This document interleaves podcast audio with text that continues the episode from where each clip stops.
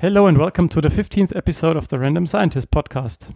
With Dominic and Stefan. Today with a special episode or format that we call the Mixed Zone. ich habe jetzt auf Aufnahme gedrückt. Sehr gut. The Random Scientist Podcast.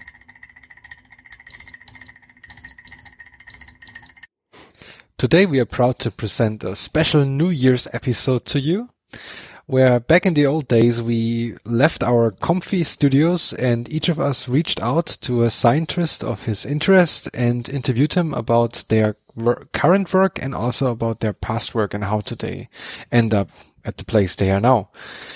But first of all, I would like to ask Steve, how are you doing today? Yeah, I'm okay. I have a, li- a little cold, but I think it's getting better now.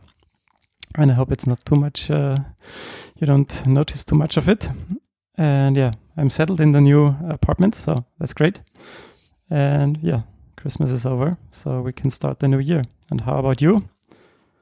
I'm also very fine. I'm currently have holidays and Ah, I, but I already want to wish a happy new year to everybody because uh, in the time when you will listen to this episode it will be already the new year 2017 That's true, that's true. so we both actually will have a little hangover possibly probably Oh, well, let's see. but I also want to just uh, clarify why the ep- today's episode is actually recorded in English. This is something we actually didn't talk about yet, That's because um, my interview that I recorded will be in English because my interview partner is a nat- is not a native English speaker, but we communicate regularly in English. So w- with that, we thought, okay, let's just do it really, really special this time and do it in English because we also anticipate that in the future, if we do interviews with scientists, most of them will probably be in English. So we will stick to the um, to English throughout the whole episode today. I hope that's fine for everybody, but I think that should be okay. Yeah, I think so. If our English is not too bad, then it should be no problem. I heard it is. I I don't speak English so bad actually. I mean, okay. My mama always said. Um. So enough with the small talk. I think we also then go directly to the news section. And as usually, you prefer prepared some nice, interesting news you came across the last time. yeah, exactly. So um, the first thing is about dementia, and um, What I forgot. What? what- Yeah. um, and it's about uh, how it could be treatable in the future. So Professor Bartis Trooper or Stroper, I guess he is Hungarian, not Hungarian, but from the Netherlands. No, he's Belgian actually, and he recently appointed as he was recently appointed as a director of the UK's Dementia Research Institute, and he is optimistic that dementia will be treatable a treatable condition by 2025. And as head of this institute, um, De Strooper will assemble a multidisciplinary team of doctors, biologists, and engineers and data specialists to expand the studies. And he uh, uh, likens the promise that uh, with admet- advancements, advancements in the study of this uh, disease, um, similar to like those of HIV, AIDS, and cancer. And in the 1970s and 80s, those diseases were synonymous to death and to a death sentence. Um, incurable and uh, yeah, very severe. But today, both of those diseases, uh, if you catch them early, they can be manageable and treatable. So, in the hopes that if uh, yeah more money is spent on dementia and if more work is done there, then probably this will also go down the same lines or the same uh, yeah same roads, and this will also be treatable if you like see it very very early, and then you will be able to treat it. So yeah, this was the first one. And then the second one is really interesting because it's about a bird, the sparrow. And um, yeah, this this study uh, focuses on yeah, like there are not only two sexes but four sexes, because the white-throated sparrow, um, the bird is common in eastern and no- eastern North America, and on the head he is either white or ten stripes on his head. And um, white stripes, they're made only with 10 stripes and vice versa. So white stripe headed sparrows will never mate with white stripe sparrows. And yeah, so opposites attract here.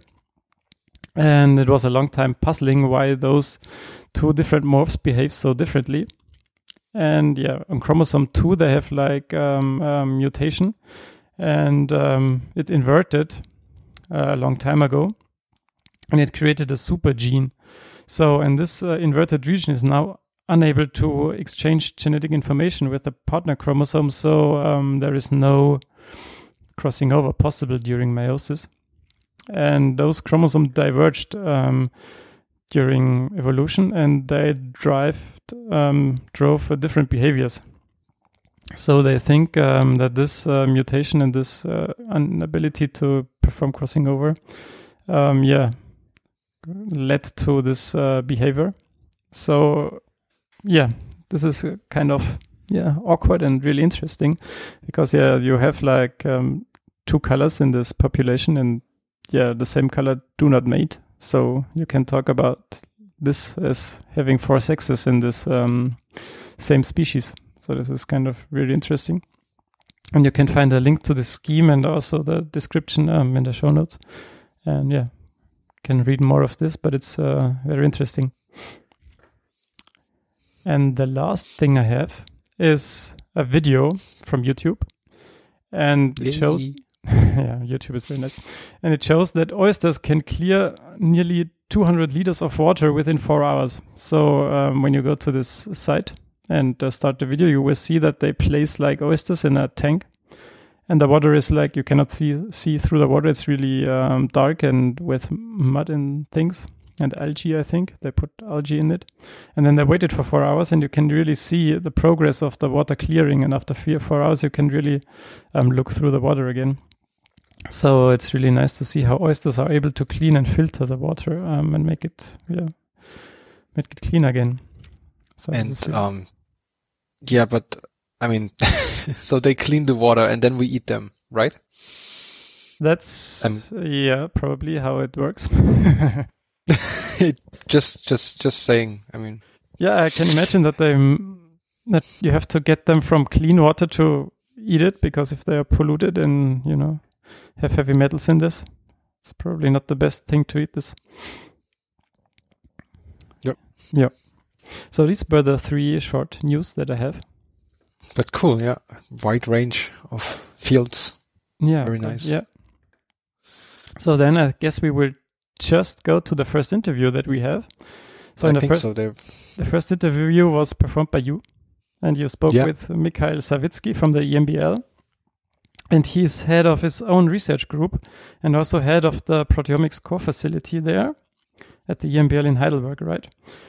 Exactly. And you spoke with him about how he ended up in the, at the EMBL and about thermoproteomics profiling using mass spectrometry and the perspective about proteomics in general.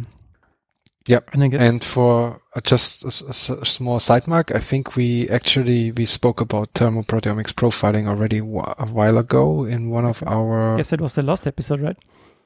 No, it was not the last episode. I think it was was some earlier episode we talked about that. Okay. I introduced, maybe but not can- his paper. It was the the paper um of the the from Nordlund from the Swedish team. Ah, I see. Yeah, well, uh, we can put the link in the show notes and then you can Exactly. go exactly to the this episode. And so, with no further ado, I guess we just um, go to the interview. reason why I'm now talking English is that I'm here at the EMBL and I'm sitting in the office of uh, Mikhail Savitski. Mikhail Savitski is um, the head of a proteomics re- of the proteomics research group at EMBL, and he is the head of the proteomics core facility, which means he is my direct boss. and he uh, was super. So first of all, welcome, Mika, to be Thank here you. And that you agreed on taking um, some of your valuable time here to um, sit down with me and talk to me, not always about what is going on in the facility, but also doing some bit of extra work. And um, yeah, um, so um, who is Mikhail, Mikhail Savitski? So if, if, if there are maybe two, three people that might not know you that are listener in our podcast, Right. and um, so if you would just give a short introduction about yourself, where you come from, and Right, right. Um, yeah, so I guess um, I come um, Uh, geographically, I was actually born in uh, Russia now 37, almost 38 years ago. Uh, but I didn't live there for a long time. I lived there for 10 years, and then uh, my parents moved uh, initially to to Germany, to Hamburg, uh, where my father worked at uh, DESY because he's a particle physicist. Uh, and then uh, shortly after that, when I was 13, 14 years old, to Sweden, where I lived for basically most of my life until moving to Germany uh, for work-related stuff and kind of really liking it in Germany. Um, so uh, so that's kind of my geographical background. My uh, educational and scientific background is uh, such that I already at school very much liked the physical, initially the physical sciences. So I liked mathematics and physics in particular. So I chose to study physics and mathematics at university. Um, I was very close to doing a PhD in mathematics at one point, uh, and then by chance ended up um, meeting a very inspirational person who was actually uh, turned out uh, then later became my PhD supervisor, Roman Zubarev, uh, who uh, offered me an opportunity to do a PhD in his group, which was really a key turning point in my career. Um, and uh, after doing my PhD in Uppsala in Sweden, I then, uh, again, very much by chance, ended up at a company which I didn't intend to because I intended to stay in academic research, but I ended up in a company, Cellzome, in Germany, which is located actually here also at the EMBL campus. Um, and then uh, roughly seven years after that, uh, and this time much less by chance, but really by intent, I uh, ended up at uh, EMBL where I am now, and where I actually very much wanted to be. So I work here as a principal investigator, and as Dominic already pointed out, uh, I'm heading a research group, and I'm also heading the core facility, uh, and um, um, it's a fantastic and demanding job, and I very much enjoy it. Cool. Thank you very much for that nice introduction. Didn't have much to say myself. That's actually good if you get the important talking already. Um, so you said that you were, were already at school really much interested into phys- physics and this kind of stuff. So was it also kind of derived from your father because you said that he worked at DESY and he was a particle physicist, or just did it develop like by yourself? Did, Um, I, I guess uh, I mean I I um, I don't know how it is typically for people. I growing up, I really didn't want to end up doing the same thing as my parents. So actually, I was very much set against getting a PhD in physics or anything like that. that's That why was- you chose mathematics. yeah, yeah. um, no, but uh, I, I guess growing up as a small kid, there was certain uh, very clear influences. So basically, my mother also has a PhD in physics, and my grandmother, since I was a very small kid, was telling me mathematical riddles, uh, which I very much enjoyed. And I think when uh, I was five years old, I at one point told her that I understand all of mathematics because I saw the pattern in two her riddles, and I could uh, I could always answer them, and then I actually thought that I understood everything, and then it turned out not to be true. Um, but uh, so, uh, and I was also at a young age. I was actually very much interested in literature and uh, things like that. But uh, in part also because of moving, really, because I I moved from Russian, then I learned a new language, and then I moved to Sweden, then I learned again a new language, um, and. Uh, uh, so also this kind of in some way it precluded a career in I guess humanitarians uh, in humanity sciences because actually I really didn't know any language sufficiently well to do that uh, at, at an at an early time point. Uh, and I guess also the other thing was that uh, I did always like mathematics, uh, even though and physics, even though I didn't want to be exactly like my father um, I just you know had a certain talent for it, so it it came easy to me, and I I very much enjoyed it. Um, but I, I can't say that before starting university or even when started university, I, I'm, I was on the path to become a scientist. So I didn't have that focus. It was really more at that point starting university and the first one or two years at university. There was more a part of the least resistance. So it's basically things that I was uh, that I were good at, and I wanted definitely to go to university because I also very much liked all the things around the university. Um, uh, but uh, I, I can't say that that initial step was really uh, kind of with the aim in mind of doing a PhD and you know becoming a, Mhm. Okay. uh, whatever. So that, that that that happened more or less in the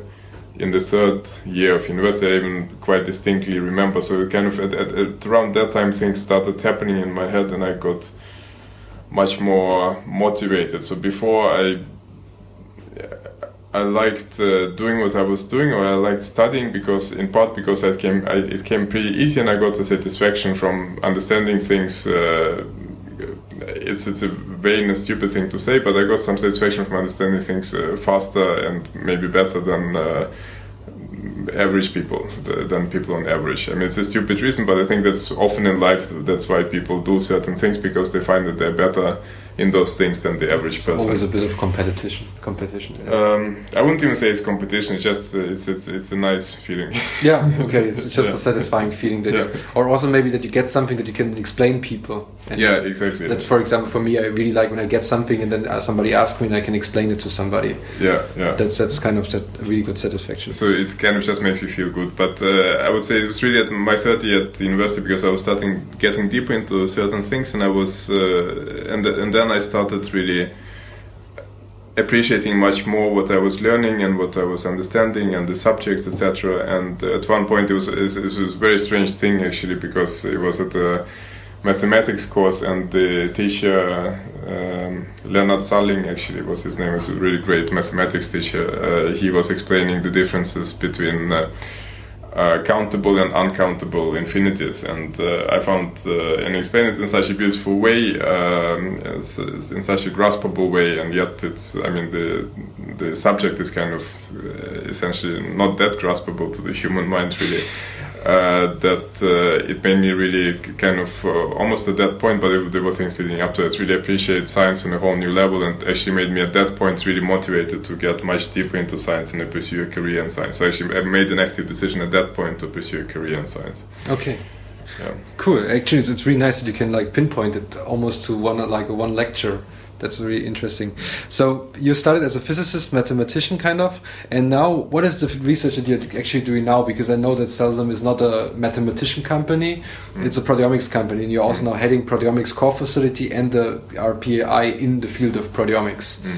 So um, what? But what what are you doing right now, actually? Because Right. prote- proteomics is also wide; it's it's a big area. Yeah, proteomics is a huge area, and uh, um, uh, I feel quite fortunate that I started in the area. So I'll ask you, I'll answer your question, but I'll get to it through indirectly. Kind of, I, I felt very fortunate that I started in the area relatively early, 2004, and back then, really, proteomics uh, it did. It did deserve the name proteomics, but it was still, uh, in terms of uh, what it could do, it was still quite limited. So there were really exciting technological developments, uh, but the application, in my opinion, honest opinion, to biology was still very limited, and you really kind of have to had to search for them with a flashlight to to, to find uh, an area where you could actually solve some biological problem with proteomics, in my opinion. Uh, but that has developed tremendously uh, for several reasons. Like we can now assay a much larger part of the of the proteome, and uh, we can do it in a much more quantitative way, which was really essential. And we can do it in a way where we, when we compare many different conditions in one go.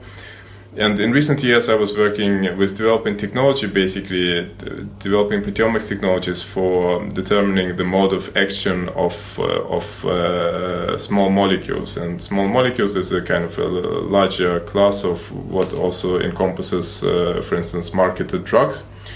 And um, I think that notion might uh, maybe come as a surprise to many people. Um, so there's two points. So uh, a drug, uh, so most marketed drugs are developed in such a way that they inhibit some protein which has an aberrant behavior in a disease model. So you want, and when you inhibit this protein, it cannot can no longer do its function. And in a specific disease setting, that's a good thing because this this uh, can uh, lead to improving uh, the health of an individual. Um, and that's how many drugs work. But uh, the surprising thing is that actually that m- many drugs uh, do not only inhibit the, their target protein, uh, which is relevant in the disease, they also inhibit quite a large number of other proteins. Um, and uh, which those proteins are is actually not known. And this is why many drugs that people take cause can cause severe side effects. And also, uh, what might also come sound very surprising, many drugs actually uh, quite a few drugs on the market uh, work in certain diseases, but we don't know why they work. We actually don't know what is the mechanism of these drugs. We actually don't know which protein these drugs inhibit. And uh, so, and that question is something that uh, I've been working on uh, with some really excellent people over over recent years. And uh, recently, a couple of years ago, I found myself in a very privileged position to be able to play a key role in developing a novel technology which could uh, which could determine which proteins drugs interact with.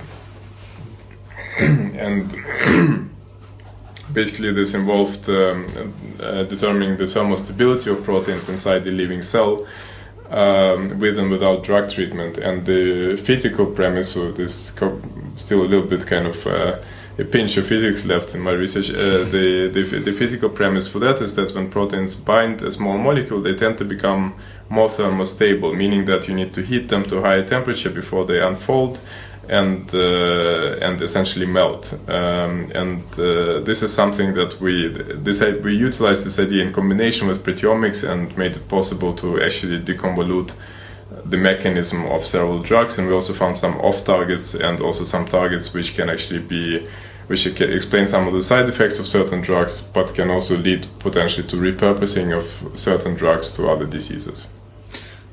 Okay, so so basically, um, the the bold or the big statements or punchlines from that is that we industry mainly develops drugs that they know they work mm-hmm. and they also know that they are not toxic for for the human body otherwise they would not be passing through the clinical phases. Mm-hmm. But they sometimes don't have a clue how they work mm-hmm. Uh, or they think they work on a specific proteins but during the development time they kind of neglect they only focus on that protein that they on this target protein they are looking at. Yeah. and they also by because I mean the cell is although we know a lot and also with the gen- genome sequence we know a lot what could be in the cell but we still kind of lacking information about how the cell is communicating in the cell and how many how the proteins interact.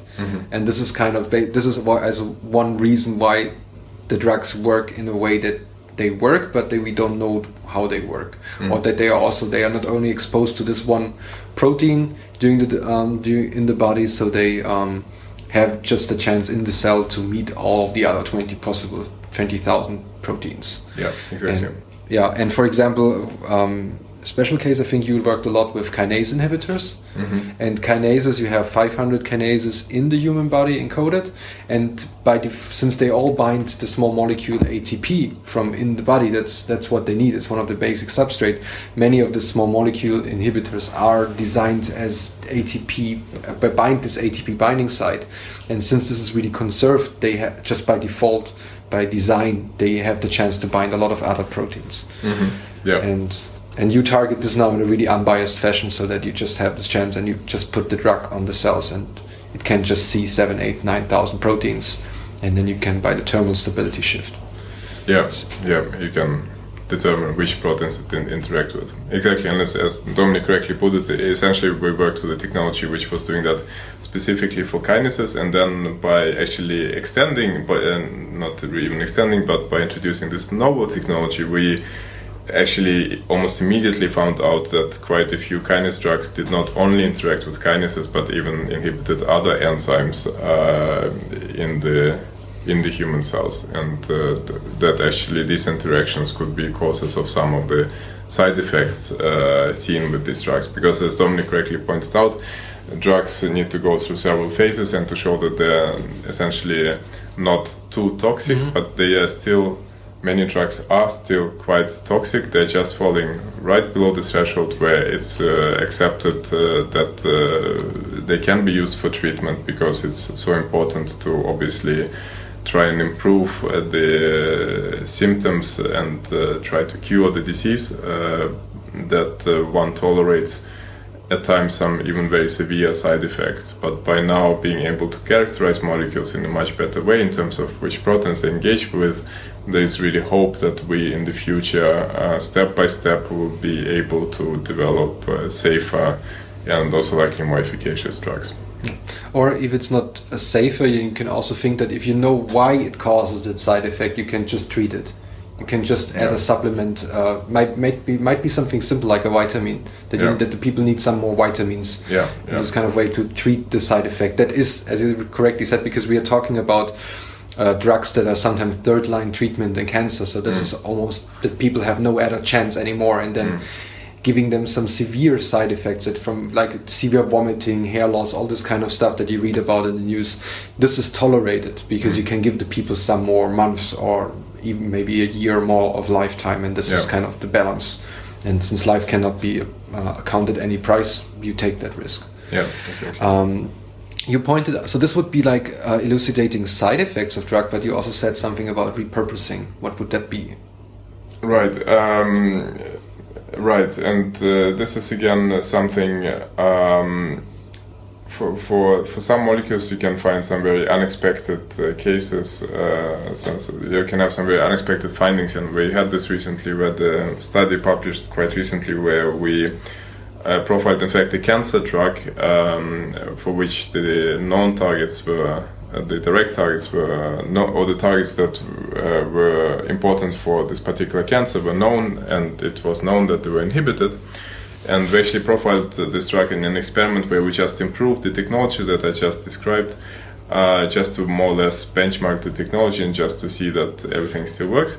And uh, but in that experiment, we actually had a very unexpected finding, and that was that actually this drug inhibited um, a metabolic um, uh, enzyme called uh, phenylalanine hydroxylase, which is uh, responsible for converting phenylalanine to tyrosine in the human body. And if you have mutations in this in this enzyme, you get a disease uh, which is actually quite well known called phenylketonuria. Basically, most infants are checked against uh, high phenylalanine levels in order to to find out whether they have this disease, ergo this mutation in this gene. Um, so that explained, uh, firstly, that explained uh, some of the uh, some of the side effects that are seen with the drug, so provided a very likely explanation for that. Uh, but uh, secondly, uh, actually, um, it turned out that it might be uh, a plausible treatment. So the inhibition of this enzyme, which uh, is the cause of this disease, in a different disease setting, which is called tyrosinemia, this might be. It still remains to be proven, but there's literature around it, which really suggests that it might be a strategy for treating people who have tyrosinemia, which is basically um, an, uh, a metabolic disease where you have mutations in enzymes downstream of the tyrosine metabolism. Um, and uh, it turned out that people even had been looking for an inhibitor for this specific, specific enzyme, but it seems really that uh, so far there was no known small molecule which uh, inhibited this enzyme in a potent and relatively selective way. So, in this is a kind of lucky finding that we had, we actually found the first ever molecule which really inhibited this enzyme, and we could also show in in vitro assays that it really inhibited uh, its activity, and we could also show by metabolom- metabolomics analysis that it, it inhibited its activity. Um, so this is what I mean by repurposing. So uh, just also to be clear, it's you know it's not a magic wand. It's still always a very long road to walk. So we see we see this uh, potential for for this particular molecule, and um, this will be followed up and looked into. But of course, all these experiments will take quite a bit of time, and we'll see how this turns out. But in principle, th- these are the kind of findings that this technology can enable, and uh, then hopefully in the long run lead to novel therapeutic strategies for, for other types of diseases. Yeah. And the advantage is would be if you have like a drug that is already approved and on the market, you can repurpose it. You have basically mostly done all the clinical studies, part of the toxicity Yeah. already, so it can be get, get kind of a fast track. Yeah, exactly. Okay. Um, you already pointed out um, that you worked in a technology field, so you developed a new technology to study hmm the molecules. So um, proteomics is in general a really technolo- technologically um, driven field. So Mm. we, ba- I mean, I, I uh, experience this every day in my daily work by taking care of the mass specs here in, in the facility, and um, with a lot of joy, I have to say, or can be quoted on that.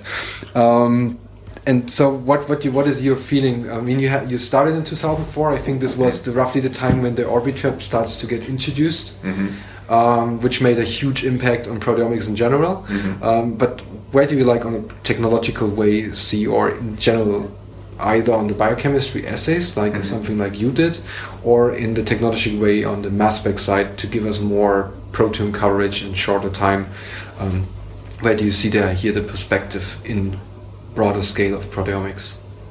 Right. Um, so I think um, I think it's very exciting time because I think now the recent years have uh, made it uh, obvious beyond a reasonable doubt that proteomics is a, can be very powerful technology in biological research because in terms of um, what we can get now in terms of proteome coverage and the quality of quantification is actually a very useful starting point for for developing and this part basically requires creativity for developing um, uh, novel technology that can give us insights of how actually the cell or drugs, etc., work. So that's at the point where we're at now. Um, but at this point, we still need really a lot of dedication and we need uh, professional people um, and uh, highly educated people um, and a lot of constant effort to actually be able to produce these uh, th- these high numbers in terms of quantified proteins and also to get good quality of quantification. So it's very much still it's, it's still you know it's not an it's still not a field for an amateur. It's not something that you can buy a machine and put it there, get a one week's course, and then uh, start producing uh, reproducible high quality data. Yeah, demands still a lot of experience. Demands it still demands really really a lot of experience, which basically at this point in time precludes uh, precludes uh, proteomics from uh, making starting quickly making a broad impact in the clinic. So, in, in my personal opinion, this is something that we should overcome in the next uh, few years uh, as a field to basically become more and more robust and more and more reproducible, and I guess also more and more standardized on on um, on several aspects of proteomics, so that we can, you know, uh, basically because uh, I said many good things about proteomics, but it can still be that you know if uh, a big hospital is interested in doing uh, in doing uh, setting up proteomics assays for for getting clinical data, and they call two independent experts. They might tell them two completely different stories of what is the best way of doing that. Yeah. Um, which in a way, you know, I mean, might be okay, but it, it does kind of it, it feeds a little bit still potential mistrust in people, especially if the two experts will say that what the other one said is crap. Uh, Can happen, can happen. Uh, It can really, this this thing, type of things can really happen, and so we need to kind of as a field become more, um, I guess, robust, standardized, and uh, um, yeah, I guess these are really the key points for moving into the clinics. Um, but uh, and as I already said, we can already now get uh, with uh, really um given the right professional people, we can get very good coverage and very good quantification, and and this sets an excellent premise for actually developing very innovative technologies, uh, and also um, gives the opportunity of uh, also innovative creative thinking of how to apply these technologies in order to better understand um, in order to better understand uh, basically living systems or how, for instance, the cell works. So that that is kind of my, my outlook at this point. That uh, on the one hand we need to get more robust and standardized in the future, and on the other hand uh, there's a tremendous room now, I think, in proteomics for creativity and coming up with great ideas, and which these ideas exactly which these ideas will be is of course hard for me to say, and I just hope that I will have some of them myself. you had already quite some some of them. So, yeah, um, yeah, you already talked about clinics and you're already uh, proteomics in clinical research. I think this is something that, in my opinion, is currently really much driven also by uh, by vendors, because since the proteomics is a really um, uh, technological based uh, field, there is a lot of interest from from companies in selling these instruments, and I think they. Are, I mean, as you really nicely stated, proteomics is without any doubt a really good tool for um, biological research, and so you, you just see that by more and more proteomics facilities or proteomics labs popping up in every kind of university, even the little ones that couldn't afford that some years ago. Um, so I think that, uh, in my opinion, this is something that that uh, um, vendors also kind of like to push in because they see a new market. But um, that's just my opinion. I don't want to make any, you any statement about that. But I think this is just um, what what I observe also on conferences. But um, but I think in the future. So why would you think that uh, proteomics could be useful in, in, if you take all that kind of stuff away in terms of reliable, experienced people? If we just come to the point that proteomics gets uh, like uh, push the button and go for it mm-hmm. field or application in a standard way, mm-hmm. where do you think could be the strength in clinical research for proteomics? Because Western blot, if you just want to me- measure, uh, monitor one marker, mm. I, I think then it's you're better off still with a Western blot with an established one because it's just quicker and maybe also more sensitive.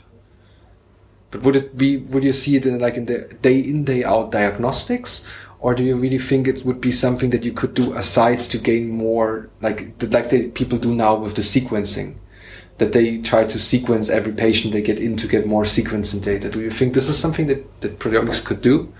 Um, uh, I think if it would come to a point where you push the button and you you get uh, your full proteome, I think that that would be something one could do. And ideally, I mean, in a kind of very futuristic extrapolation, this is very far from reality. It's ideally because the proteome is very dynamic. Uh, your, your genome is quite static. Yeah. I mean, you, you, you, you can have somatic mutations and whatever, but I mean, essentially, your your genome is much more dynamic. Your proteome changes a lot, and uh, I think, uh, I mean, uh, given the right analysis tools and given if everything happens on the push of a button, what one probably should do or could do is basically record one's own proteome, you know, more or less every day and monitor the changes that, that are observed in the proteome. Um, which uh, could really be uh, because that's also the thing, the general thing with uh, uh, with uh, biomarkers, etc., and why they're so hard to find. They're quite they differ quite a bit from person to person. So if you have a biomarker A, and uh, if it's uh, according to the FDA is a biomarker, which if it goes up, uh, you know, to, to such and such value is predictive of, such and such disease, for instance. Um, uh, there's a huge standard variation, and it might be that this biomarker A in person uh, person X is typically in a healthy state at a very low level, and in person Y it's at a much higher level in a normal state. But when both person X and Y get sick, uh, the biomarker in uh, both cases would triple in its intensity. Um, and so, if you would have your own proteome as a reference point, you could basically uh, tell quite clearly that uh, something happened and you should now seek help. But if you uh, if you just monitor the level of this biomarker, then, for instance, person uh, X who who has a low level of this biomarker always compared to all other people, even if his level would increase by threefold relative to himself, he would still not uh, pass the border for what is uh, required uh, um, for calling him to be in a danger zone. Yeah. Um, so th- this uh, time resolved aspect of uh, personal proteome uh, would be an extremely powerful thing if this could, would be something that could be obtained through a push of a button, and uh, I think that would really would have the potential to revolutionize. Uh, um, uh, revolutionize uh, basically prediction of early onset of disease potentially. Okay. Okay. Um, yeah. So that was also really nice outlook already. What could happen and um, so coming now to the end of our interview because I also don't want to take too much of your valuable time, and um, is I would like you to share something. So coming back to some more personal. On a personal level, would maybe do. You, is there some kind of anecdote or something that, that comes to your mind that was like, um, let's call it the most funny or moment that in your career so far that that something happened or that I mean or how you made uh, maybe you, I mean, we all know the story how, how penicillin was discovered by discovered by a mistake. Is there was there something in your career like that that you you already said by chance, or by this technology you, you um, could repurpose or potentially repurpose this one drug you were talking about? But is there something a coincidence that happened uh, that you that you can remember? Uh, that's a good question. I mean, something that it's probably easier to see more objectively at an old age, or if maybe if I would ask uh, The future, the future Misha. the future Mish or someone close to me, or maybe ask my wife, um, because she she probably can tell lots of anecdotes about weird behavior. um, no, it's really hard to say. I mean, in general, there's a lot of uh, serendipity in science, uh, of course, and uh, and uh, things happen very often in a way that you don't expect, and then things work out in a different way, and then turns out that it's actually a very exciting development. Whew, uh, a specific turning point. I mean, uh, for, uh, for me, I guess it was just. Um, I mean, really also some some lucky turns, but I, I don't really have a specific anecdote associated with that. But it's already nice to know to, to also tell maybe people that maybe there are some people listening to our podcast that are in the starting of their scientific career. Yeah. And that it's already nice that, for them to know that nothing can so they can up can end up in something completely different that they don't even know about yet just by coincidence and little turning points being at the right time at the right at the right moment or the right place and Yeah, yeah, exactly. So that's that's that's that's a good thing to keep in mind. I think one. I, I mean, I think in order to kind of you know um, uh, have successful stories and things in science, one one does have to be uh, lucky. But the the thing is that uh, so what what one has to be what what one has to do in order to be lucky is to be very curious and very attentive to things that happen around you, and also being very open-minded. Um, because, like I said, sometimes things don't work out in the way that uh, you think they should be working out, or uh, or one is too focused on one thing, and then one t- takes a step back and looks around, and one sees actually a, a completely different thing, which is actually much more exciting than the thing that one was looking for. So um, I guess that would be my general recommendation for for for uh, for a scientific career is to try to be as open-minded as possible and not to and not get too and really try not to get too narrow-minded and too over-focused. It's very good to be focused, but not not over-focused on too small a thing, basically. Um, I wish I had some better anecdote, but uh, I guess that that would basically have to do. No, no, but I think it, as I said, it's, I think it's already nice to know that that the life, maybe life is maybe get a bit more dramatic now. That we say like life is full of little anecdotes that mm. leads to lead us to be here mm. at this right moment. Mm. And I think some of them are funny, some of them are, might, be not. And um, yeah, but as I, I already, so thank you very much for your time. Yeah, thank you for your time. Maybe Yeah. it was really nice talking to you. I mean, we see each other every day, so we don't need to pretend that I never see you again. Um, okay, live long and prosper.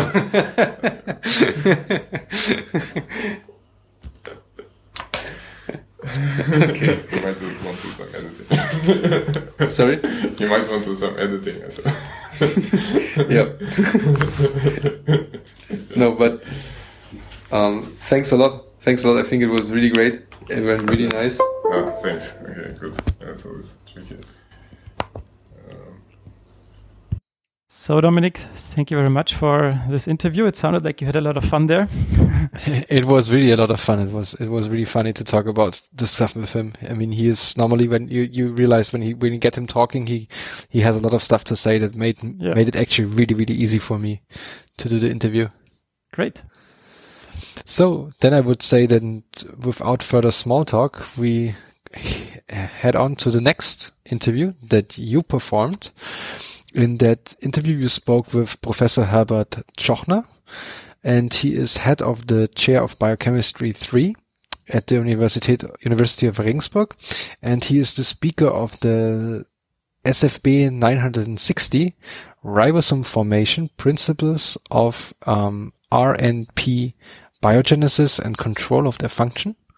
And you talked about how to get a SFB, which is short for Sonderforschungsbereich, started at the university. So how he came up with the idea and how he got it started, and and also about the challenges um, when applying with for a SFB at the Deutsche at the DFG, which is the Deutsche Forschungsgesellschaft. So that's the place where you get the money for for such things. And I think you you were you said it in, we will see it say it in the interview, but I think you were even part of that Sonderforschungsbereich during your PhD yes, thesis, exactly. right? I was part of this, and I was also part of the yeah the graduate uh, research academy, uh, which was also part of the SFB. And in in this function, I was part of the renewal after the first period um, of the SFB, okay. which was then successful. Yay! Yay. Because of you. Not not only, but Okay. That was a small, So a let's very get the small piece. interview. Yeah, yeah, let's get it. Cool. So I'm sitting here with Herbert Tschochner today, Professor Herbert Tschochner, and thank you very much for joining uh, me today and being available on such so- short notice. Um, I just want to give a short introduction to you because your time is very limited. So you started your um, scientific career here in Regensburg at the Institute of Biochemistry 1 in 83 and graduated in 87. And then uh, you went on uh, to do your postdoc in uh, Roger Kornberg's lab at the Stanford, Stanford University. Right. And then uh, you came back to Germany uh, as a research assistant and then as a group leader in Heidelberg, Mhm. correct? And then since 2003, you are now C4 professor here at the Institute of Biochemistry 3 at the University of Regensburg. And you're also um, speaker of the SFB 960. Um, That's right. that's right. The title of this SFB, I just want to add this, um, is Ribosome Formation Principles of RNP Biogenesis and Control of Their Function. So thank you very much for being available. And I wanted to um, ask you, uh, when you started, or what did like um, fire your interest in biology in the beginning? What made you start with biology to study it? Well, there were many aspects. I mean, I think the, the starting point was uh, that I was always interested how um, the body gets the energy. So, um, being a, a sportsman, I always Yep. wanted to know uh, what gives you the power that you can do this kind of sports. And then I, I always was very interested in mountaineering and and uh, by own experience um, going to high altitude i wanted to know why you are not so efficient anymore doing sports in high altitude and then in, at the same time um, we had this this uh, topic in school the biochemistry topic about energy Yeah, uh, exactly. uh, consumption and so and and and this draw my my interest towards uh, biochemistry and that was one of the the reason why I wanted to study biology with uh, a main focus on on on biochemistry. Oh, really nice. That's very interesting.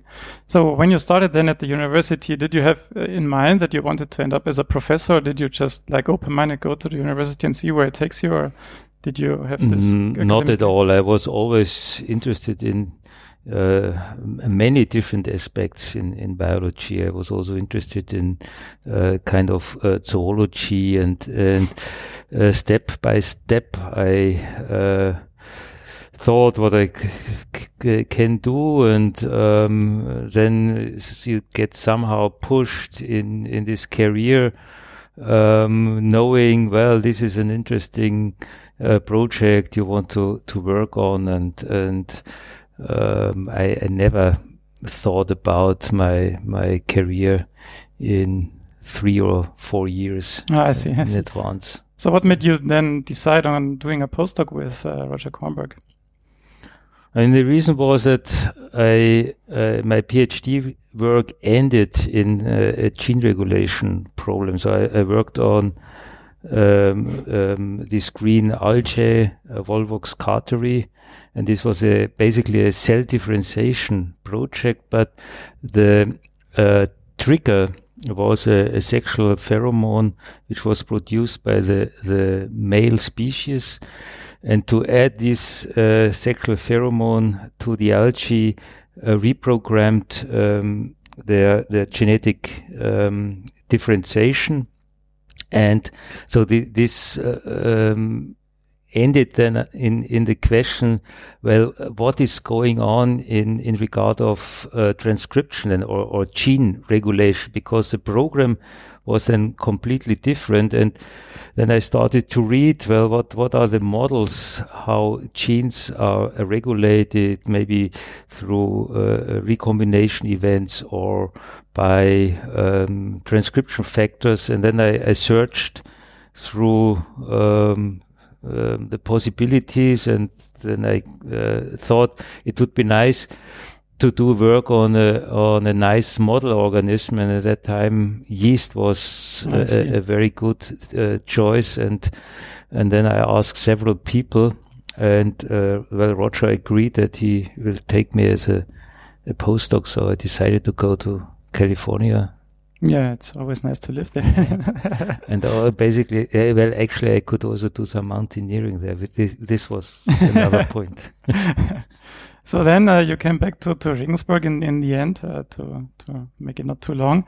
And did you have in mind then already to like group together several groups to start an SFB? Or did you at that time or yeah, make one step after another to maybe first settle yourself, get a nice group and then reach out to to start the SFB? Or?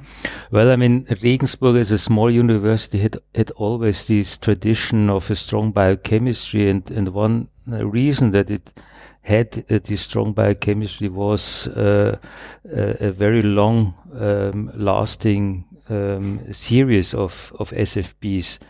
So when I came here, um, we very soon had the idea that we should somehow extend this possibility to get uh, a strong external funding. This was uh, one point, the funding, and and then the other point was uh, from um, my experience in Heidelberg and also in in the United States that the modern science is, is more and more um, going uh, through teamwork. You need a good team and uh, first a good team and second you need really good equipment. And for the equipment and also for a good team you need money. So um, this is the reason why you try to get more um, uh, uh, financing to get uh, really good grants.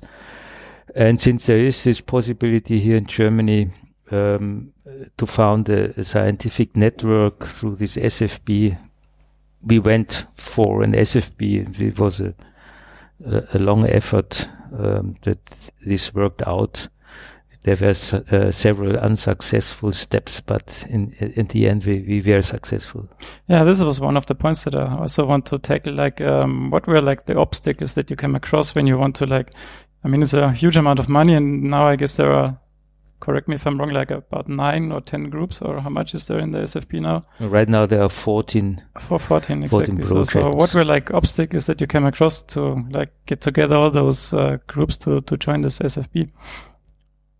The, the question was now what? What, what were the obstacles? So what, what kind of uh, problems did you have or what kind of, um, things did you come across? yeah, I mean, the, the, the problem is here, the small university, that you get the critical mass uh, to to build an, an SFB, um, because you need at least uh, eleven or twelve projects which are all related together, and and this is not so such a big problem at a uh, university like Heidelberg or Munich because there are many already a lot of groups, right? Uh, a lot of groups working on topics which you can um, gather in, in, in such a, a, network. I mean, the problem is that there has, has, to be synergistic effects, otherwise you don't get the funding.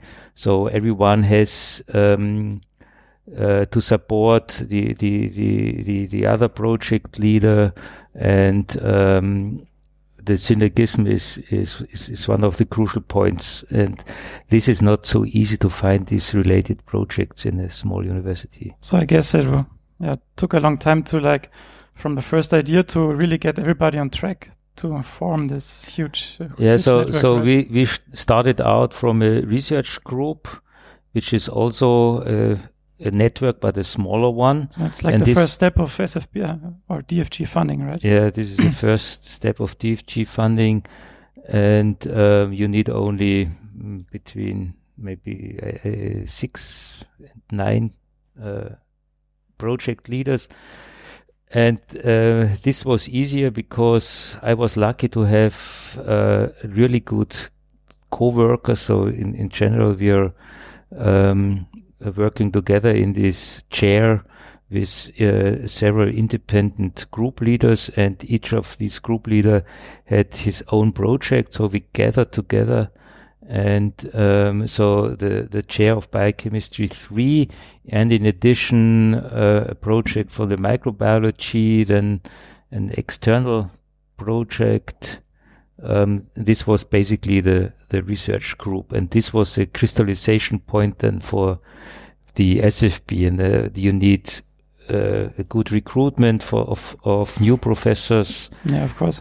so you have to convince the faculty uh, who should be recruited to to support um, uh, the scientific uh, focus. And at the end, we we got uh, then twelve projects uh, to Oh, really nice. to apply. So the, I guess the success rate of like applying to such a big uh, SFB grant is not that. Is it like successful or is, is it likely to get it when you have like when you apply to it or how would you consider this? Is it Um, it, it's a tough uh, work and a competition. So uh, this uh, implements several steps. So I think the most crucial part is uh, to uh, go to Bonn and and have these. Um, what what is it in German? It's Vorgespräch. uh, It's it's a preliminary? preliminary evaluation, and there are the experts, and and uh, you discuss with them very long. So you have first, uh, of course, to write a short proposal, and you have to indicate already which projects um, you would think would would match. And but then you have this this very intense discussion with with the experts, and when they say then, well, you have a good chance for uh, for an SFB, uh, then um, you go home and you are happy, and then the work starts because then you have to write the the real proposal. Right? So then, given that you are really successful and you get your first funding, then you have the chance like to extend it, I guess, twice, right? So Mhm. that's it. the first funding period is about four years. Then you get reevaluated. Then you have the chance to extend it for four more years, and you're in the second period now, right? And then I was part of the revision for the after the first period, and then you have the chance to renew it again for another four years. So in in total, it In total. must be about twelve years. Twelve years, yeah. So what are the, the, the problems then, or what do you have to do to like get it extended? I mean, you, you have to be access- successful and have to have like do good work and have to have a good output, uh, obviously. But um, what would you think that would make the reviewers then? Yeah, well, you have to keep the the people on track. This is uh, the most important thing. They have to show that uh, they do successful work. They have to to publish their uh, results, and then if an SFB is successful, you have several people who apply for different positions, and then there are also um, um, uh, they have good chances to, to get to other universities as a professor. So, as a really successful uh, SFB um, releases uh, project leaders, which is a problem because, uh, of you course, need to keep them, obviously. uh, and on the one hand to keep them and then on the other hand if they are gone you you have to recruit new ones which is always a fight then um, well you have to be attractive or uh, uh, the faculty sometimes have other interests uh, so this is not so easy and then second the the DFG has some formal uh, criteria uh, one is that uh, you need a certain balance of uh, gender. So you always have to have some female uh, group leaders, uh, which is not always very easy. to get them. And the other point is that that you need young group leaders, so they have to be only a certain time after their uh, graduation, and and this is also not so easy because they have a very high turnover. They have to leave, and then you need uh, new ones. Okay, so you have you have three. Uh, you're yeah, part of three projects in this SFB, and I uh, want to go to the more science side now. But since we don't have too much time, can you maybe, yeah, tell us something about one of the projects, like maybe your most favorite one? But I don't want to put uh, put like the point of view. And uh, yeah, can you tell me something about like one of the projects, real short? Like what are you doing? And well, I mean the, the, title of the SFB is still ribosome formation, yeah. and this uh, I think was always a very strong point of of uh, this SFB that all the projects are sorted around the, the ribosome and and uh, of course my my favorite uh, project is uh, concerning the RNA polymerase one. So this is the machinery which synthesizes the the, the ribosomal RNA. And uh, what we want to know is what are uh, the specialities of, of this polymerase. Why does a, a, eukaryotic cell need three nuclear RNA polymerases instead of one, which have the, the bacteria or also the archaea? And um, um, we would like to see this specialization on a on a molecular basis. So, why has the polymerase certain subunits which are um, uh, different in, in the other two RNA polymerases. Why is the RNA polymerase so much more efficient than than uh, RNA polymerase two? Um, so these are questions in which you're interested. So and just when I arrived, you also were in the lab. So is this something you, I mean, that you do regularly, or is it just like now because it's Christmas time, you, you like to go back to the lab and uh, perform experiments like once a year when Christmas approaches, or? Yeah, yeah basically doing it when Christmas is approaching and uh, approaching, and I, I always uh, say it's it's a therapeutic pipetting what I'm doing because I'm really not efficient anymore in that. But uh, actually, the time before Christmas is always so stressful that uh, it's good to to keep the balance and go back to the lab and do something uh, with your hands, and this relaxes me a little bit. But uh, on the other hand, it's still very exciting yeah, to to sit there and see uh, uh, the result, and then to think about the result, and uh, this is still a lot of excitement. What you don't have if you are just talking to your coworkers and uh, this is work, more yeah. a personal experience.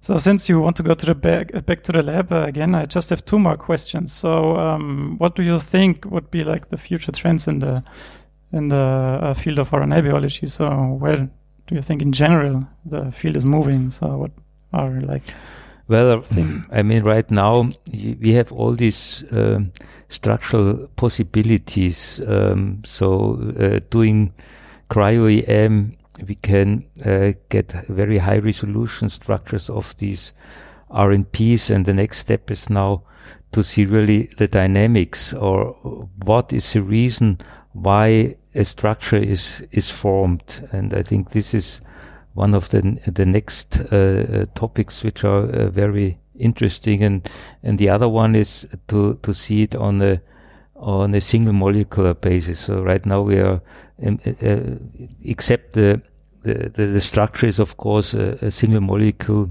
device, but um, if if we are looking at the function of of such machineries, we have always an average, and we would really uh, uh, like to see a single molecule how how this is behaving, and and I think this is also a tendency for the future.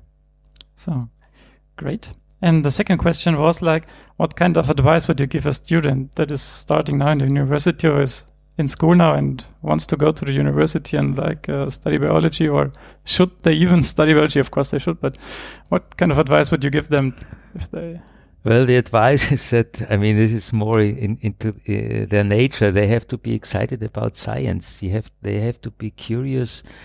They have to be interested uh, about um, experiments results uh, which are published or also which are in the lab. So I think uh, this is the most important thing. There are so many different interesting questions, whether this is Yeah. RNA biology or um, uh, cell differentiation or neurobiology. Uh, but the interest, the in- enthusiasm, this is the most important thing. So I always to want want to find out the next thing and go on and see the results and then want to find out more and this is like and then you will be successful anyway because you will find your way right. Yeah, definitely. It's it's not so easy to plan this kind of career because you need always a lot of luck doing the experiments. But um, I, I mean, if if you uh, are enthusiastic and and um, have a strong effort, um, there's also a good chance to to advance. So then um, thank you very much for joining us today and I My will pleasure. Get, uh, let you get back to the lab and uh, do your nice experiments and hopefully you are lucky and get uh, a nice result. So thank, Thank you very much. Thank you. So, Stefan, thank you very much for this very nice interview. And uh, it's quite, kind of interesting that, that the guy is then uh, said he is hitting back to the lab. So actually, he's still performing experiments. Yeah, that's great to hear. Not not something really usual for professors. That what they usually do. Okay, so now that was the second interview for this episode. Um, and we already hitting straight to the end, which means that we hope that you liked what you heard this time, that you liked this kind of special episode. We are hoping and planning to do this more often, kind of this interview series in the new year. We will be back with a regular episode in, on the 1st of February, plus we, with yet another special episode for our one year anniversary at the Super Bowl Sunday and see if you might like to tell what we are planning for doing there. Uh, what what do we plan? Yes, so we we get together every Super Bowl Sunday. So this is an annual thing, and this is when we started last year. So this year we thought maybe we could, as we see each other there, we could do like a little little experiment. So maybe we will, or not not maybe, but we will do a Facebook Live video. Hope this works, uh, and uh, we will do like isolate DNA from, I guess tomatoes, or I don't know.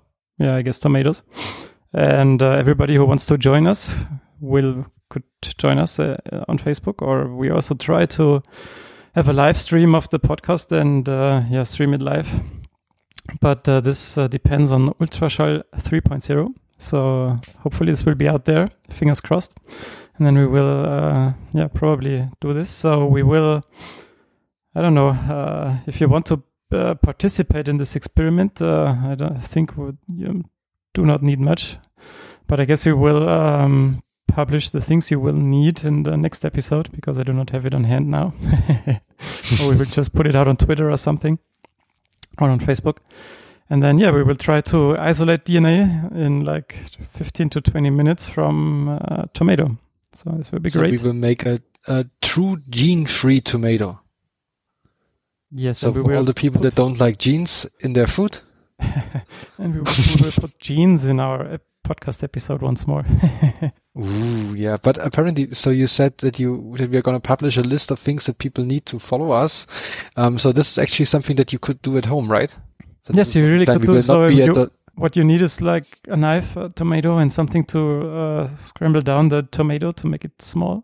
And then you need uh, some SDS or some, yeah, some Detergent. SDS to, to detergent, right? To break up the cell walls. And then you will need uh, alcohol.